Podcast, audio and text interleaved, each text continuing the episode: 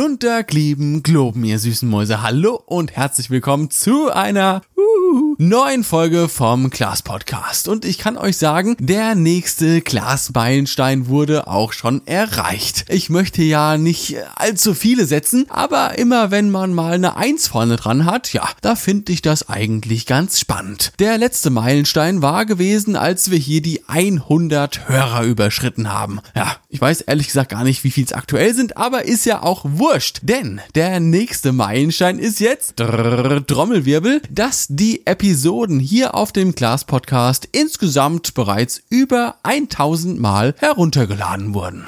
Das ehrt mich natürlich sehr und auch wenn ich mich hier nicht ständig für irgendwas bedanken möchte, ne, ihr da draußen, ihr wisst, wer ihr seid. Vielen Dank fürs Zuhören und äh, die nächste Info gibt's dann erst, sobald wir hier die 10.000 Downloads voll gemacht haben. Ja, wann das sein wird? Hm, man weiß es nicht, man weiß es nicht. So, genug die Palme gewedelt, ab geht's in die heutige Folge. Ich wünsche euch ganz viel Spaß beim Zuhören. Pftsch.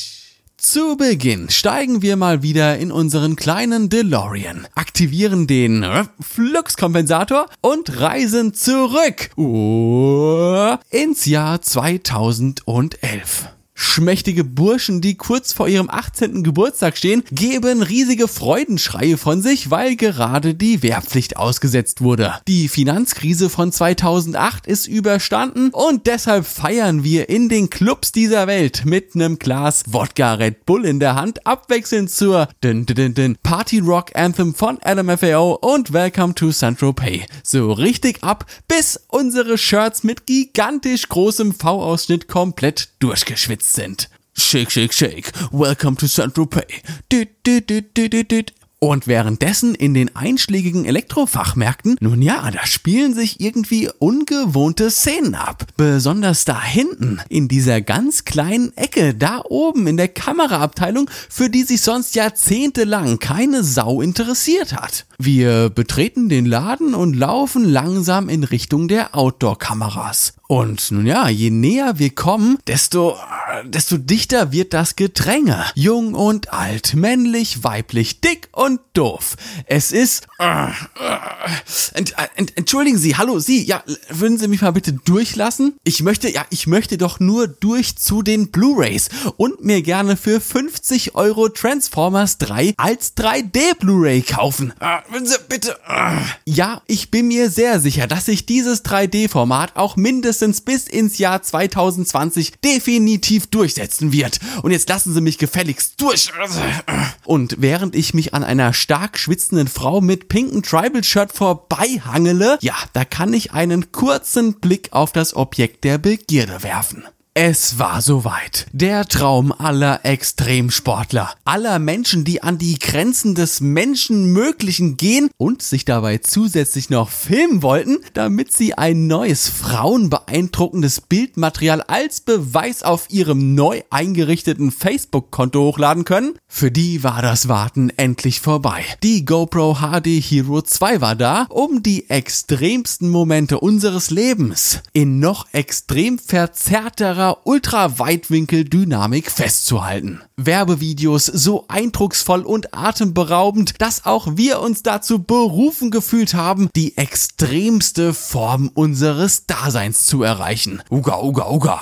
Man hat sich den Kauf so schnell wie möglich versucht schön zu reden. Äh, ähm, ja, also ich hab ja auch ein Mountainbike, da könnte ich mir das Ding ja auf den Lenker befestigen und ja, ja, genau, ha, nächste Woche flieg ich doch für vier Tage nach Mallorca. Zwischen Bierkönig und Megapark kann ich sicher auch nochmal unentdeckte Korallenriffs vor der Küste vom Ballermann 3 entdecken und auch direkt den Videobeweis dazu aufnehmen. Wir alle haben sie uns gekauft. Und wenn es keine originale GoPro war, dann zumindest eines der abertausenden Actioncam-Modelle einer ganzen Armee von Trittbrettfahrern, die sich ebenfalls ein goldenes Weitwinkelnäschen am Hype mitverdienen wollten. Es war eine visuell sehr prägende Zeit, also generell von Anfang bis Mitte der 2010er Jahre. Da war diese Perspektive irgendwie auf eine komische Art und Weise maßgebend. Die kleinen rosa Coolpix Digicams haben eh nur Schrott produziert, haben sich aber dennoch gut in den Handtaschen der Mädels gemacht, wenn man Samstagabends unterwegs war. DSLRs, ja, die waren gerade zu Beginn der 2010er noch immer inmitten der digitalen Revolution und dementsprechend noch sehr teuer. Und dann war da auf einmal dieser kleine Kamerawürfel. Der preislich zwar auch teuer, aber trotzdem irgendwie bezahlbar war. Und noch viel wichtiger, er hat den Abenteurer in uns geweckt, obwohl wir es ja eigentlich nie waren. Das kennt man ja sonst eher nur aus Mode und Musik. Wir kleiden uns gern wie Menschen, die wir gern sein wollen, tragen Superhelden auf unseren Shirts und hören Musik von Menschen, die sich gegen das System auflehnen, mit Drogen Millionen von Euro verdienen und mit der Maschinenpistole unter dem Kopfkissen einschlafen, während wir in unserem Kleinwagen auf dem Weg zu unserem tarifvertraglich geschützten 40 Stunden Arbeitsplatz sind. Doch jetzt hatten wir auf einmal eine Kamera in der Hand, die uns erlaubte, all unsere Abenteuer, ja, auch tatsächlich festzuhalten. Wir hatten den Beweis buchstäblich in unserer Hand, wenn wir mal wieder knapp dem Tod entrissen sind und neue Wege in der Menschheitsgeschichte aufgetan haben. Ja, nun ja, zumindest hatten wir diese Vorstellung im Kopf so lange, bis uns die Realität langsam, aber dennoch pflichtbewusst wieder eingeholt hat. Spätestens 2015, 2016 in dem Dreh hat auch der letzte verstanden gehabt, dass das Wort Action Cam zu jeweils 50% aus den Worten Kamera und äh, Action besteht. Machte sich flächendeckende Ernüchterung in der deutschen Mittelschicht breit. Das nächste Problem an der ganzen Sache war dann der Bildlook gewesen. Kurze Class-Umfrage. Wie sieht ein 90er Jahre Jackass Skateboard Blink 182 Video aus? Richtig. Ein kreisrundes 8 mm Fischauge mit maximaler Verzerrung und der restliche Bildanteil vom 4 zu 3 Format in tiefem Schwarz. Diese Zeit, Ende der 90er, war mindestens genauso prägend wie die Anfangsjahre des GoPro-Hypes. Und wie das mit so extremen Looks nun mal so ist, naja, man hat sich sehr schnell an ihnen satt gesehen. Aus dem Wow-Effekt wird erst der äh, Aha-Effekt und dann nur noch der Schnarcheffekt.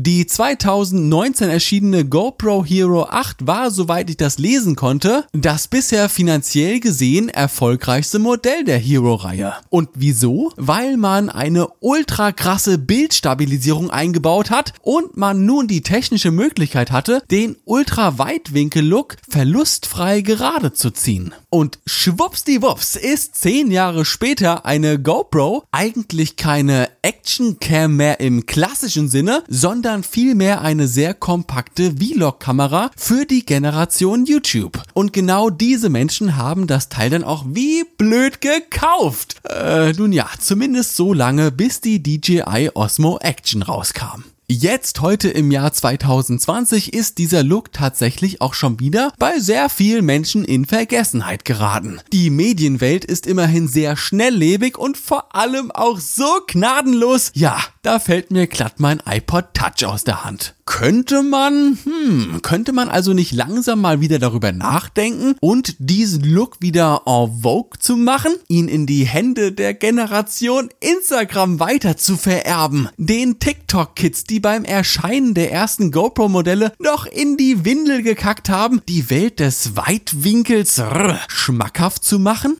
Nun ja, ich sag mal so, es ist bereits passiert. Stillschweigend, fast schon irgendwie unscheinbar gefühlt von heute auf morgen. Wer heute in den O2-Shop seines Vertrauens geht und sich zu seinem 800 Euro 3 GB Tarif ein neues Smartphone zulegt, egal ob Budget-Handy, Midrange oder High-End Smartphone, sie alle überschlagen sich vor Linsen auf der Rückseite. Nein, nicht die Hülsenfrucht, sondern Kameralinsen. Und dementsprechend sieht man auch immer wieder, noch nicht zu oft, irgendwie in einem angebrachten Maß Handybilder im Weitwinkel-Look. Look. LG machte mit dem G6 damals den Anfang und heute sind sie aus der Handywelt nicht mehr wegzudenken. Da hätten wir die Standardlinse, die Telelinse Und mit dem Erbe der 90er Jahre Skateboard Blink 182 GoPro vielleicht verdammte Scheiße gehe ich ja irgendwann mal Fallschirmspringen Action Cams die Ultra-Weitwinkellinse. Viele sagen, dass Handyhersteller einfach keine Innovationen mehr auf Lager haben und ja, es stimmt auch irgendwie. Das Thema Smartphone ist einfach fertig evolutioniert. Jetzt geht es nur noch um Feinanpassungen und Leistungsverbesserung, bis das nächste große Ding auf uns wartet. Äh, Gehirnchips oder sowas. Keine Ahnung, was Bill Gates da noch für uns auf Lager hat in Zukunft. Und gerade mit dem aktuellen Fokus auf Multilens-Modelle haben wir noch nie so viele Möglichkeiten in der Smartphone-Fotografie gehabt wie heute. Mit der Möglichkeit, auch wenn wir mal unsere großen Kameras nicht dabei haben, wir aber trotzdem irgendwas uh, Cooles sehen, es auf einem anschaulichen Qualitätslevel festhalten zu können.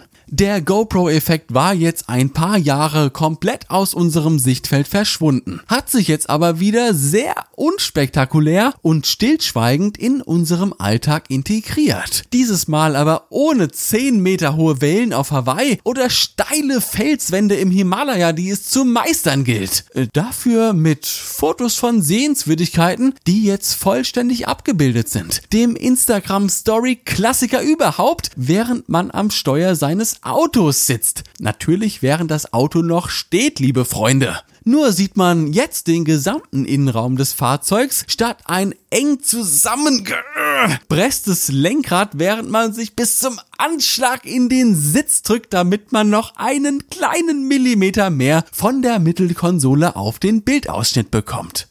Der Ultraweitwinkel-Look ist gereift. Ob er jedoch schon erwachsen ist und es dafür reicht, dass er auch dauerhaft Teil des fotografischen Alltags wird, nun ja, das wird wie immer die Zeit zeigen. Ich persönlich freue mich auf jeden Fall schon wie Bolle auf die Kamera meines nächsten Handys mit bis dahin wahrscheinlich 18 Linsen auf der Rückseite. In diesem Sinne hoffe ich, dass euch auch diese Folge wieder etwas unterhalten hat. Wenn ja, würde ich mich übrigens, ulala, sehr über eine 5-Sterne-Bewertung von euch auf Apple Music oder iTunes freuen. Und ansonsten, ihr süßen Mäuse, würde ich vorschlagen, dass wir uns ganz ungezwungen das nächste Mal hören, wenn es wieder heißt. Haltet euch fest, schnallt euch an. Klaas zu dem Podcast. Lasst krachen, ihr süßen Mäuse. Vielen Dank fürs Zuhören. Ich habe euch ganz doll lieb. Ciao. Brrr.